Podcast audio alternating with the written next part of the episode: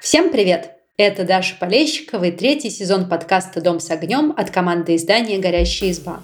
Мы приглашаем в гости людей, которые живут действительно необычной жизнью. Например, переехали из города в деревню, поселились на ферме. Или путешествуют в доме на колесах по Европе отправились в экзотическую страну или в экспедицию на полярную станцию. Сегодня у нас будет по-настоящему домашний выпуск «Дома с огнем», потому что у меня в гостях наша СММ-менеджерка, СММ-менеджерка избушки Таня. Таня, привет! Всем привет! Таня уже почти полгода живет в Аргентине, и мы сегодня поговорим о ее переезде и о том, каково это жить в другом полушарии. Ну, расскажи, почему ты выбрала именно эту страну? Как ты туда попала вообще? Скажем так, я выбирала из стран, в которых не слишком сложные условия для дальнейшей легализации. Мне не хотелось подвешивать себя в непонятное состояние на ближайшие 5-10 лет. Из интернета я узнала, что в Аргентине достаточно лояльное иммиграционное законодательство. Люди могут э, оформить здесь э, ВНЖ, ПМЖ и потом гражданство на совершенно разных условиях. Кто-то приезжает как рантье, сдавая какую-то недвижимость у себя на родине, получая с нее деньги и живя на эти деньги здесь. Здесь можно родить ребенка, но это не мой вариант. Здесь можно оформить студенческую визу, а, можно просто приехать и жить нелегально, и многие так делают, потому что сейчас законодательство Аргентины не сильно регулирует этот вопрос. Э, если ты прожил два года, как бы натурализовался, ты можешь подать прошение о получении гражданства, и там уже суд будет решать, получишь ты его или нет. Есть очень забавный здесь ритуал, хотя мне кажется, что, возможно, это все вранье и неправда, но из э, русскоязычных иммигрантов э, никто еще сам этого не делал. В общем, есть легенда, что для того, чтобы здесь податься на гражданство, сначала нужно, как в старые давние времена, э, подать объявление в газету, что ни у кого нет э, к тебе никаких претензий, нет никаких сведений, которые помешают тебе стать добропорядочным гражданином Аргентины. Если на это объявление никто не откликается, то как бы считается, что вопрос закрыт. Я знаю, что раньше так делали, например, когда люди женились, там выходили замуж, замуж. Была процедура, когда там грубо говоря, у всех в деревне спрашивали, нет ли каких-то сведений, что этот добрый молодец уже был в каком-нибудь браке. Я не знаю, правда ли это, однажды я узнаю, но даже если эта практика все еще существует, она достаточно очаровательная, на мой взгляд. Да, звучит прямо как в мелодраме. Расскажите сейчас или молчите об этом вечно. Да, или молчите вечно, да. Я выбрала Аргентину, потому что это настолько далеко вообще от всего, где я была. Это другой континент, другой материк. Лететь отсюда до какого-нибудь Стамбула больше 14 часов. Но здесь очень приятный и мягкий климат. Здесь не холодная, не снежная зима, по крайней мере, а, в Буэнос-Айресе. Снега мы не застали и, кажется, не застанем. Но при этом а, можно купить экскурсию и съездить посмотреть на антарктические ледники, съездить в огненную землю, съездить в один город, я забыла, как он называется, посмотреть на миграцию китов. Здесь можно посмотреть на миграцию и пингвинов в том числе. И в целом здесь очень интересная природа. Э, за горами буквально находится Чили, другое государство. Э, поднимаешься немножко повыше по Южной Америке там будет Бразилия, Колумбия, Венесуэла. Когда ты ходишь в городе, ты знаешь, что это и город, и страна мигрантов, потому что кто сюда только не приезжал, здесь очень большие сообщества. Здесь большое русскоязычное сообщество, здесь очень большое армянское сообщество, здесь очень много армян. Тут есть потомки итальянцев, потомки немцев. В общем, в Аргентину приезжать приятно, потому что ты понимаешь, что у многих людей здесь, даже если это не их личный опыт, то их родители или бабушки и дедушки, они также приехали сюда, а, ты знаешь, я понимаю, о чем ты говоришь. У меня много друзей в разных странах. А, а, так сложилось, кто-то живет в Канаде. Вот недавно у меня друзья переехали в Новую Зеландию. Есть друзья, которые живут в Америке. Ну, короче говоря, когда мы вот обсуждаем с ними преимущества той или иной страны для иммиграции, все очень часто говорят, ну, вот как раз об этом, что когда в стране есть какая-то история иммигрантов, она открытая мигрантам, получается, что там ну, практически нету местных жителей. У всех есть свои, ну, как origins, корни. И даже если не ты приехал в эту страну, то значит твои родители, либо твои бабушки. И вписаться, говорят, я не пробовала это на себе, но говорят, что вписаться в такое общество легче. И поэтому многие как раз выбирают Австралию или Новую Зеландию, Канаду, ну вот оказывается Аргентину, хотя я не, не думала. А второй момент, который э, все мои друзья всегда уточняют, это язык. И в основном все выбирают англоязычные страны для иммиграции, потому что ну, так сложилось, что на английском мы худ-бедно все говорим. А в Аргентине же говорят на испанском, я так понимаю. Вот расскажи, как у тебя дело обстоит с языками. Ты говоришь на испанском или тебе хватает английского? Я уточню, что в Аргентине говорят не просто на испанском, а на латиноамериканском испанском. Он немного отличается от испанского, на котором говорят в Испании. На самом деле, э, эта история с языком не только испанскому языку присуща, у португальского языка такая же история. В Португалии один португальский, в Бразилии другой португальский. Чаще всего это выражается в том, что э, есть какое-то другое произношение. Например, когда я приехала, все, что я знала об испанском, не сильно мне пригодилось, потому что сначала нужно было научиться вообще слышать, что говорят эти люди, потому что, например, слова, которые на испанском э, звучат как «пойо», «курица» или «эйя», «она». Здесь они «пошу» и «эйджа». То есть у них «шедже» — это яркий маркер э, именно аргентинского, испанского. Здесь также есть своя особенная лексика, довольно большая часть которой пришла, кстати, из итальянского, потому что здесь в свое время было очень много итальянских мигрантов которые приезжали и ассимилировались, и принесли вместе с собой вот эти нововведения в язык.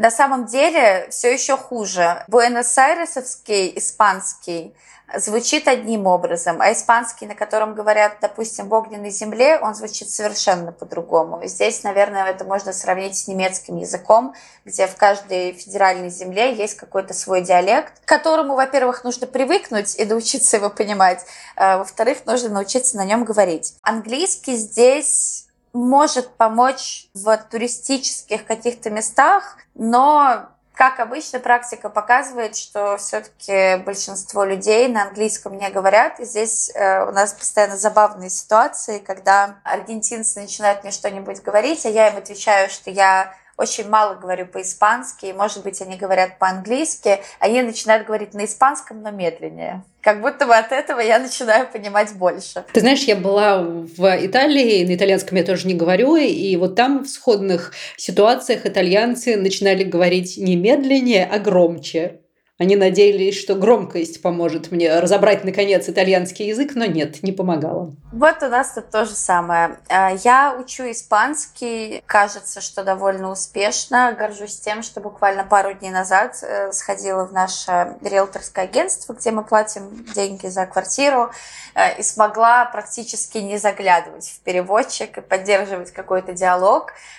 И это потрясающее чувство, потому что я, с одной стороны, вроде так мало учу испанский, так мало времени прошло, и каждый раз, когда я сравниваю его со своим знанием английского, я думаю, как так? Ты же можешь лучше, быстрее, сильнее. Но потом я вспоминаю, что английский я учу, ну, условно, там, лет 15, с первого класса школы, а испанский я учу, ну, вот буквально 5 месяцев. И поэтому стараюсь от себя много не требовать, но должна заметить, что здесь лично мне э, в изучении реально помогает выйти и просто говорить с людьми. Здесь очень дружелюбно относятся к тому, что да, ты можешь не говорить по-испански, ты без проблем можешь дать э, телефон с переводчиком, и человек тебе в него скажет, что он хочет до тебя донести, ты это переведешь, и в целом так коммуникацию можно строить. Недавно в банке, например, когда я ездила проверять, открыт ли у меня счет и все ли с ним хорошо.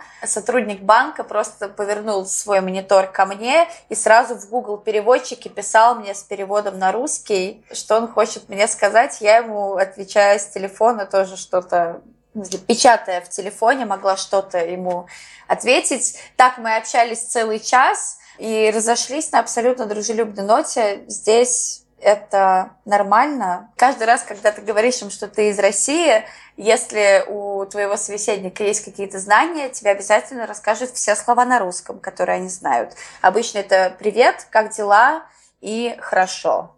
Топ-3 слова, которые я слышала от аргентинцев, когда рассказывала им, откуда я приехала. Удивительно, что им вообще знаком русский язык, кажется. Это ну, совершенно не то, чего ожидаешь от аргентинцев. На самом деле не очень удивительно, потому что в Аргентине достаточно крупное русскоязычное сообщество. А, люди, которые делают здесь бизнес или какие-то ярмарки, какие-то комьюнити, говорят о том, что здесь вроде бы от 20 до 30 тысяч россиян в самом Буэнос-Айресе.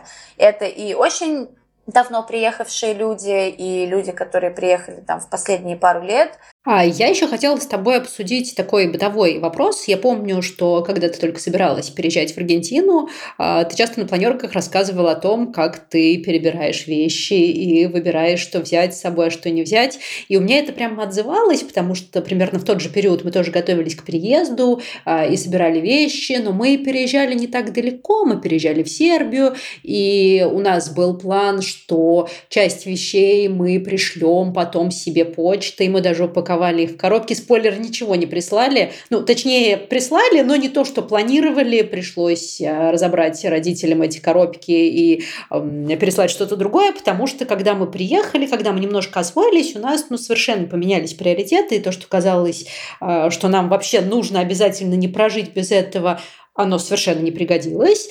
А то, о чем мы даже не думали, пришлось либо присылать, либо покупать здесь на месте, хотя дешевле было бы привезти. А потом еще поговорив э, с друзьями, я осознала, что нам дешевле было бы докупить, например, место э, чемодана в багаже, дополнительное место багажа, и это все привезти. Но тогда я об этом как-то не думала. Ну, короче, все учатся на своем опыте. Но, понимаешь, это Сербия. Это все-таки близко.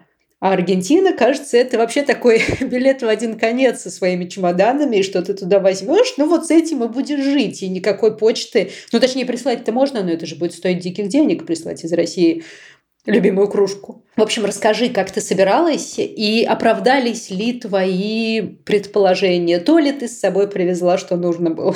Я должна здесь поделиться контекстом. До того, как я переехала в Аргентину, я год жила в Грузии. И как раз в Грузии твой план с коробками у меня сработал. Мне прислали все, что я хотела, так как э, там достаточно хорошо налажена транспортная система. Э, буквально заказал вывоз в понедельник из Москвы. Ну, в пятницу они уже могут привезти тебе это до дома в Тбилиси. Я прям это вставочка. Вот это вот вы избалованные москвичи вот этим всем, потому что я переезжала из Саратова, а из Москвы-то есть, были доставки в Сербию, сейчас с этим стало немножко посложнее из-за проблем с русскими номерами а, и машинами, а тогда все было легко, но из Москвы. А еще нужно вещи довести было из Саратова до Москвы, а это дополнительные деньги. И когда ты на эту свою коробку плюсуешь доставку эту, плюсуешь доставку эту, думаешь, хм, нужны ли мне эти штаны, или я здесь новые пойду э, куплю три штуки за стоимость доставки доставки, поэтому вот, короче, избалованы вы жители столицы вот этими всеми сервисами, вот что я скажу. Не волнуйся, в Аргентине я потеряла все привилегии москвички. Если с Грузией у нас это сработало, и все мои любимые вещички и книжечки, все было со мной, то когда мы собирались в Аргентину, это стало очень острой проблемой. Я сразу скажу, что очень много вещей сейчас осталось у моих родителей в Грузии, и мы еще не придумали, как мы их привезем сюда и будем ли их вообще вести. Я начну, наверное, с рассказа об одежде. В общем, мы летели втроем с друзьями, и у нас была опция такая, значит, два чемодана багажа, а, один багаж ручной клади и еще какая-нибудь сумочка ручной клади. А, мы начитались э, опытов разных в интернете и сделали вывод, что довольно многие люди умудряются провозить в ручной кладе больше, чем положено, потому что никто это не взвешивает. И я должна сказать честно, что мы этим воспользовались. Моя сумка для ручной клади весила, кажется, 28 килограмм.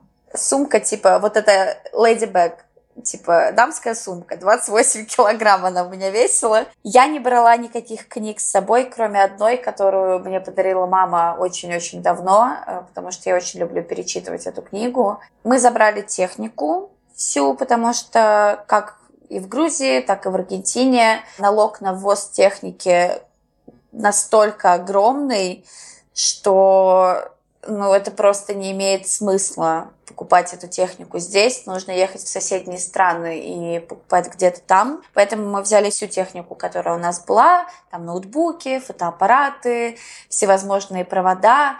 С проводами, кстати, это отдельный кошмар, потому что, приезжая в Аргентину, ты знакомишься с аргентинской розеткой. Она другая. На которую нужно покупать отдельный переход. Да, она другая. И она не британская и не американская. Она своя.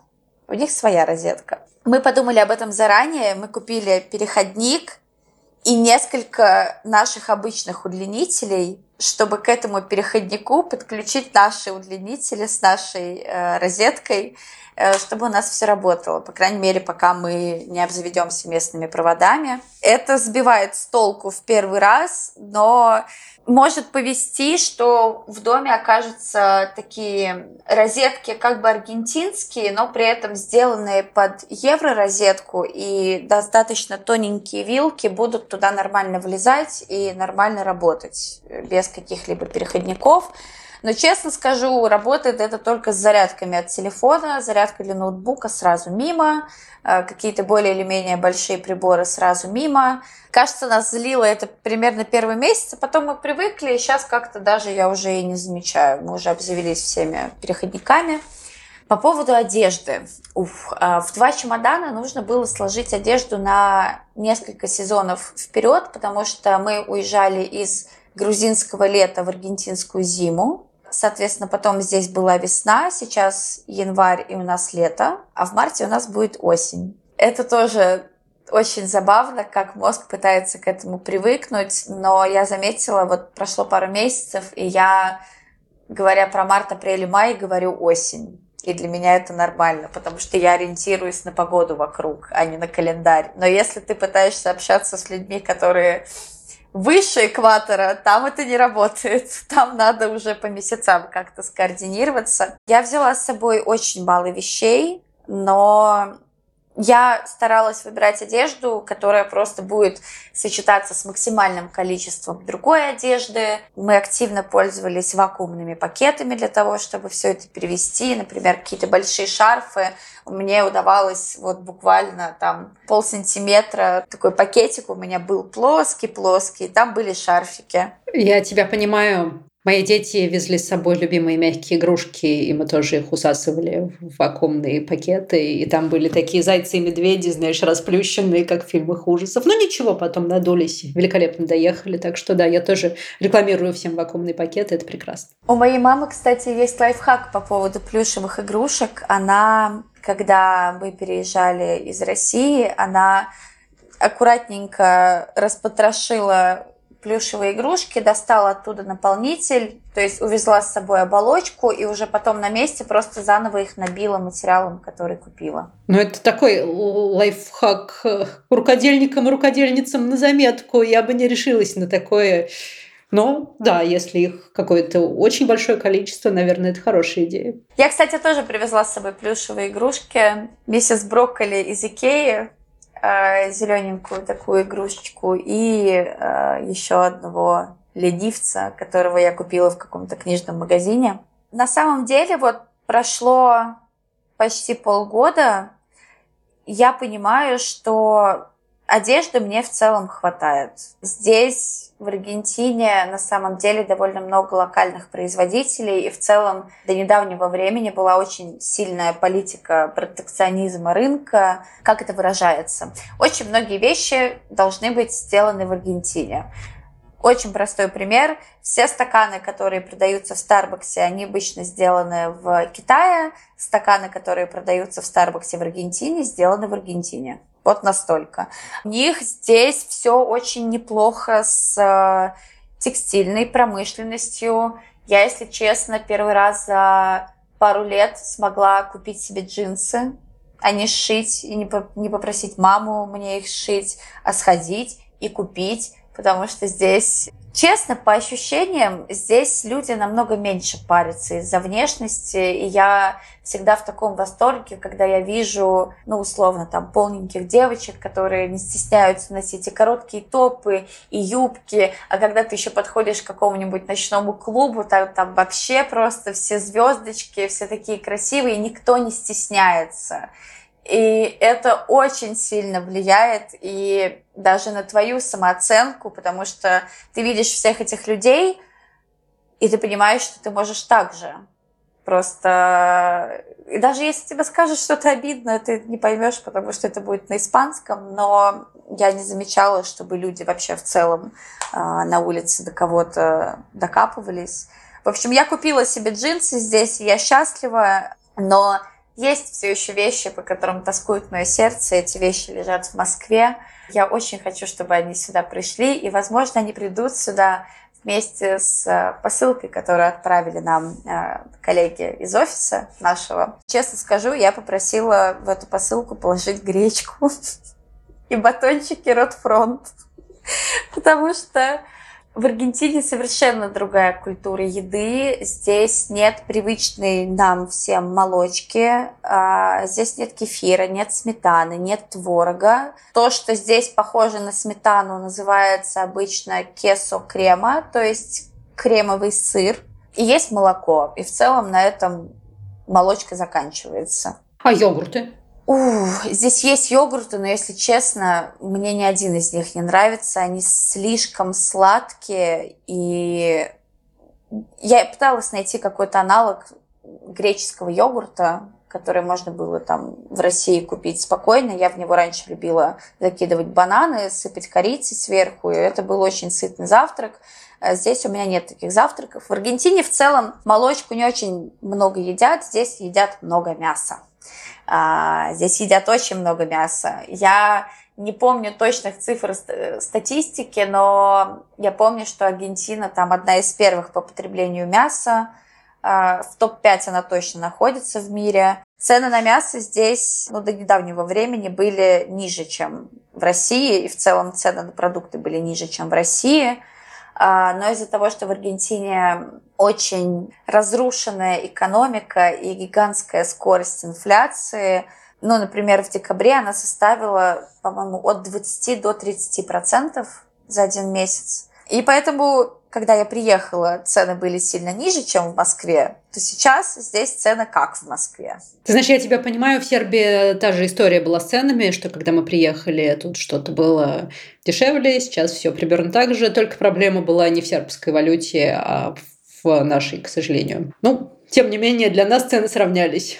Я должна сказать, что рубль вместе с э, аргентинским песо вошли в топ-3 самых слабых валют, но песо все еще слабее. Песо выиграл в этом соревновании, если в нем можно победить. Песо выиграл в этом соревновании. Я, наверное, должна дать какие-то примеры цен, просто чтобы понимать. Расскажу про соотношение э, валют. Значит, э, 1 рубль это примерно 10 песо.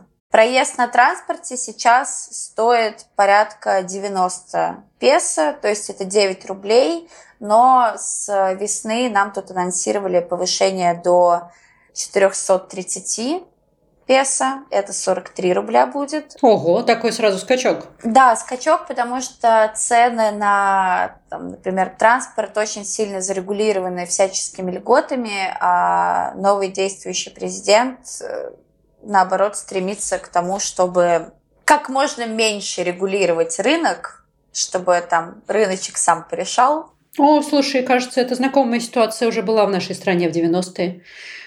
Россияне такое уже видели. Да, я хотела сказать, что шестерка яиц сейчас стоит 1160 песо, это 116 рублей. Да, яйца здесь продаются шестерками и э, по 12 штук, но при этом в лавочках можно найти наши привычные коробки по 30 яиц в упаковке. Э, я именно так их и покупаю. Слушай, я тебя еще хотела расспросить э, о том, ты же не одна переехала в Аргентину, а переехала в Аргентину с другом. Расскажи об этом, потому что а, меня тоже этот вопрос всегда очень волновал. Я ну, как-то с восхищением а, смотрю на людей, которые переезжают а, в другую страну в одиночку, потому что мне кажется, что это гораздо сложнее, чем ехать с семьей. Ну, вот мы переехали с семьей, у меня муж и двое детей. Ну, то есть наша ячейка общества переместилась целиком. Ты понимаешь, мы оказались на новой территории тем же составом, с теми же традициями, с теми же привычками, и мы как-то вот целиком а, осваивались, нам точно не было скучно и одиноко. Да, возможно, каких-то ну, проблем у нас чуть больше по сравнению с людьми, которые путешествуют в одиночку. Но нам элементарно нужна квартира больше, потому что в маленькую мы не помещаемся. У нас у всех, ну, у меня дети довольно взрослые, они учатся онлайн, им нужно пространство для этого. Ну, короче, то есть у этого есть свои какие-то особенности. Но с другой стороны, ну, мы вместе, мы как-то это всем домиком, знаешь, снялись и обосновались на новом месте, ну, обосновываемся на новом месте. Вот расскажи, каково тебе было, а, как вы переезжали вот в социальном смысле? Мы, в общем-то, сразу договорились, еще, кажется, в конце, даже не в конце, а в середине 22 года, что мы держимся все друг за друга. Так э, сложилось, что мой друг уже довольно давно работает э, за границей на контрактах. Он занимается фигурным катанием и работает в разных э, шоу на земле или на корабле, как сейчас на круизном лайнере. А, поэтому он ну, буквально с 2019 года регулярно выезжал за границу, и просто в какой-то момент э, он выехал, и мы поняли, что ну, возвращаться сейчас ему смысла нет. И нашим э, хабом пересечения стала Грузия. У него закончился контракт, он э, приехал к нам, и мы решили, что в Грузии просто довольно сложно легализоваться, а ему для работы нужна легализация, чтобы иметь возможность получать визы в стране, где он живет. В Грузии это, к сожалению, невозможно. А, поэтому мы стали искать какие-то другие варианты, и Аргентина стала одним из них. Я на самом деле когда мы только начинали об этом думать, я сделала себе в Notion гигантский список, там чуть ли не со всеми странами, сюда виза нужна или не нужна, сколько лет здесь занимает легализация, какие в среднем цены, сколько стоят квартиры, на каком языке говорят. То есть я очень ответственно подошла к этому выбору, потому что должна сказать, что переезд в Грузию был достаточно импульсивным, и все равно из-за того, что страны очень близко, это не ощущалось как полный отрыв от твоей привычной реальности. Я все еще могла ездить в Россию и даже один раз этим воспользовалась чтобы собрать вещи уже до окончательного переезда. Мы выбрали Аргентину и договорились, как до нас ложатся обязанности. Так как э, мой друг зарабатывает в несколько раз больше, чем я, потому что у него просто американская зарплата, мы решили так. Финансовый вопрос он берет на себя. Я организовываю все от покупки билетов до поиска квартиры, подписания договоров. Э, то есть я прям настоящим менеджером тут выступала. И так мы и делали. Я нашла нам квартиру, я нашла э, агентство, с которым мы будем работать, я купила нам билеты. Э, это тоже было сложно, потому что, например, с его карты, которая есть у него, не получалось их купить. Нам, значит, нужно было придумать, как из Америки перевести деньги в Грузию, чтобы из Грузии купить билеты в турецких лирах. А, так как сюда с большого континента летает по факту только две авиакомпании. Это турецкие авиалинии и эфиопские авиалинии. И в целом мы до сих пор придерживаемся такого распределения обязанностей. Ну, просто для того, чтобы заехать в квартиру, нужно было сразу отдать реально много денег. Это первый месяц, последний месяц плюс залог, плюс комиссия агентству, и там в общей сумме накапало ну, порядка двух тысяч долларов. И мой друг взял все эти расходы на себя, я просто вместе с ним пополам плачу за квартиру. э, мы снимаем трехкомнатную квартиру за, ну, в пересчете на рубли, на сегодняшний день это 45 тысяч рублей. Вот, это какая-то неведомая цена, если честно, потому что в Москве в 2018 году я за эти деньги снимала вчетвером с людьми квартиру с, подру с подружками, и она была двухкомнатная и на первом этаже, но зато в центре. Здесь за эти деньги можно найти э, очень классные варианты. Плюс сейчас на изменения в законодательстве рынок очень хорошо отреагировал, цены стали падать именно на недвижимость. Что еще? Ну, я на самом деле выступила как женщина, которая берет на себя ментальный груз, вот этот и менеджерство какой-то ячейки общества. Я думала, что мы будем брать с собой, как мы будем собирать чемоданы, но это не значит, что я впадаю в финансовую зависимость от него, потому что я как феминистка всегда помню, что у тебя должен быть свой доход всегда. И мы договорились, что сейчас, пока цены очень сильно растут, естественно, вообще никаких вопросов, пожалуйста, денег сколько надо я тебе скину, а я стараюсь сделать какие-то небольшие накопления, с которых, например, делаю иногда себе приятные покупки, как пару дней назад я купила себе билеты на фестиваль. Наверное, э, со стороны для людей это выглядит как абсолютно типичная там пара, где мужчина-добытчик зарабатывает деньги, а женщина хранительница домашнего очага. На самом деле это вообще не так. Мы вместе выбирали квартиру в том плане, что у нас была прям сессия просмотров разных вариантов.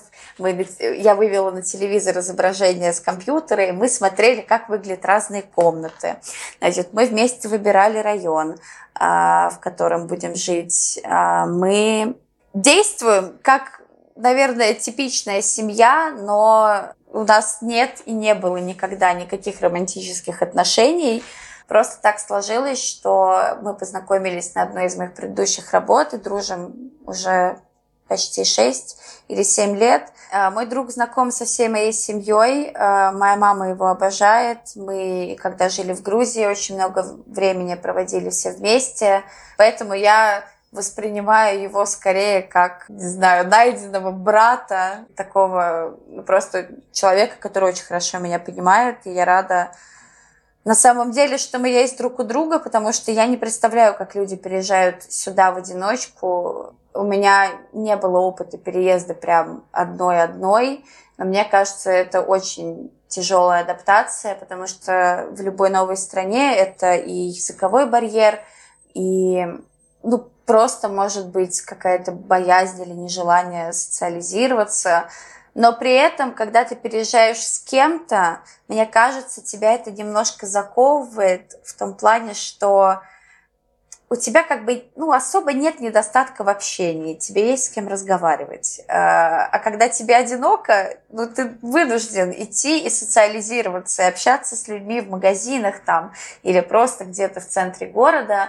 И я прям форсирую себя выходить из дома, знакомиться с людьми, рассказывать о себе, спрашивать у них что-то. И мое счастье, когда оказывается, что человек говорит на английском, потому что это очень сильно ускоряет процесс. Но я ставлю себе амбициозную цель, что там уже к следующему году я бы хотела э, большинство диалогов вести на испанском, чтобы как раз не попасть в эту ловушку. Знаешь, есть такой не знаю, стереотип или это, правда, статистические данные какие-то, что первое поколение иммигрантов обычно очень плохо ассимилируется или не ассимилируется вообще. Я хочу, чтобы у меня было по-другому. Я хочу быть тем первым поколением, которое смогло ассимилироваться, и э, все у него замечательно.